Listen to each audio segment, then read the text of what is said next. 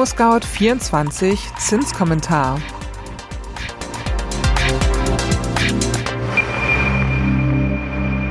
Hallo und herzlich willkommen zum ImmoScout24 Zinskommentar Podcast.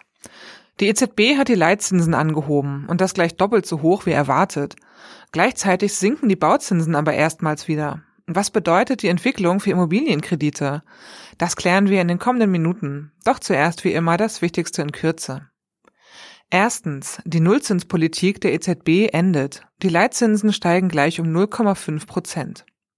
Zweitens, bei den Bauzinsen gibt es eine Atempause. Expertinnen rechnen aber mit bis zu 4 Prozent in 2022. Und drittens, erfreulich, die Inflationsrate sinkt. Und auch die Preissteigerungserwartungen der Unternehmen haben sich reduziert.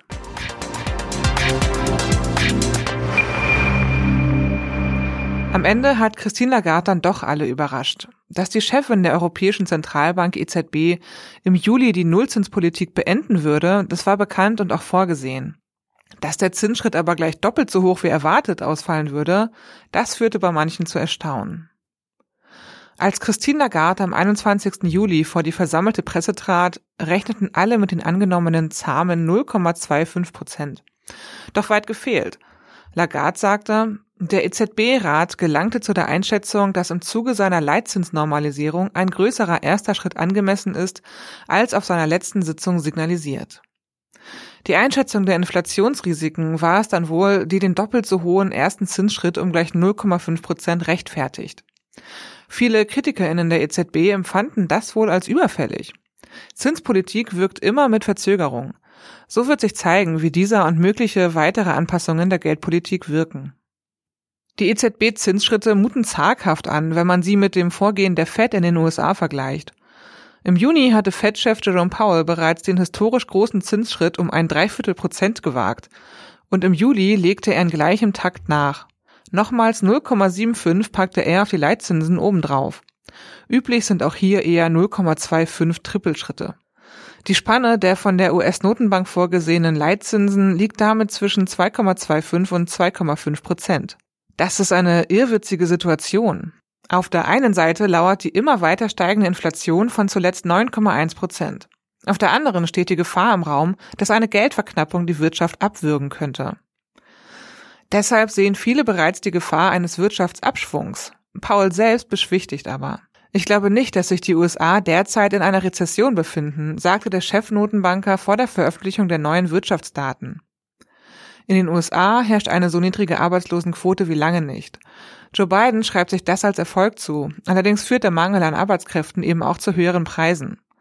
Das Ineinandergreifen der unterschiedlichen Abhängigkeiten der Wirtschaft kann denjenigen an den Hebeln der Macht schon mal die Schweißperlen auf die Stirn treiben.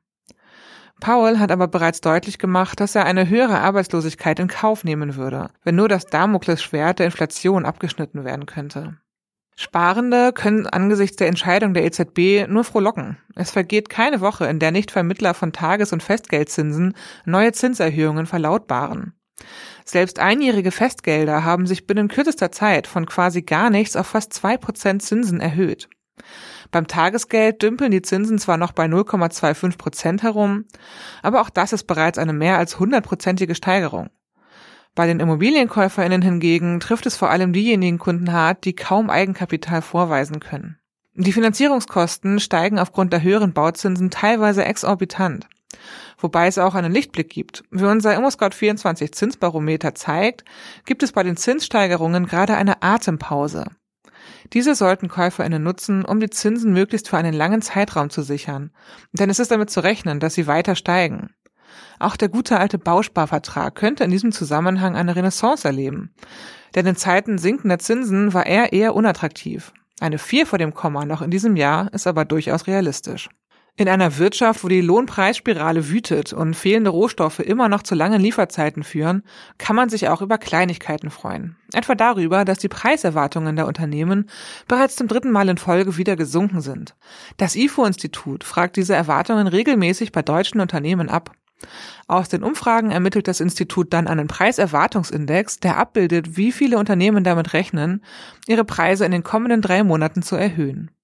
100 Punkte bedeuten, dass es alle Unternehmen für notwendig halten. Der Index sank von 52,9 Punkten auf 47,4, sodass nun wieder mehr als die Hälfte der Befragten mit eher stabilen Preisen rechnet.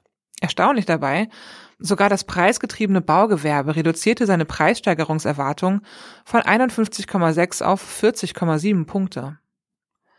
Zu diesen Einschätzungen passt, dass auch die Inflation in Deutschland rückläufig ist.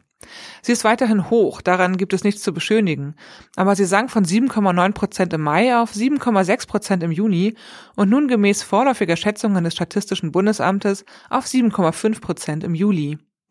Spitzenpreistreiber sind nach wie vor die Kosten für Energie. Sie lagen im Juli rund 36 Prozent höher als im Vorjahresmonat. Nach rund 38 Prozent Preissteigerungen in diesem Sektor in den beiden vorausgehenden Monaten markiert dies tatsächlich ein allmähliches Sinken. Allerdings, Sondereffekte wie die Auswirkungen des 9-Euro-Tickets und des Tankrabatts sind in den Ergebnissen enthalten. Wie sie sich aber konkret auswirken, wurde noch nicht festgestellt. Hier vertrösten die Bundesstatistiker auf die Veröffentlichung der endgültigen Ergebnisse am 10. August.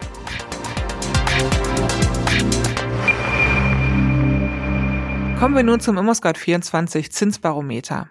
Ist das die erwartete Atempause für die Bauzinsen? Bis zu einer Zinsbindungsfrist von 15 Jahren sanken die Zinsen im vergangenen Monat. Was der Blick auf den Kurvenverlauf offenbart, zwischenzeitlich hatten sich die Zinsen noch erhöht, sind dann aber unterm Strich wieder gesunken. Kredite mit fünfjähriger Zinsbindung gingen im Preis um 0,13 Prozentpunkte auf 2,80 Prozent zurück.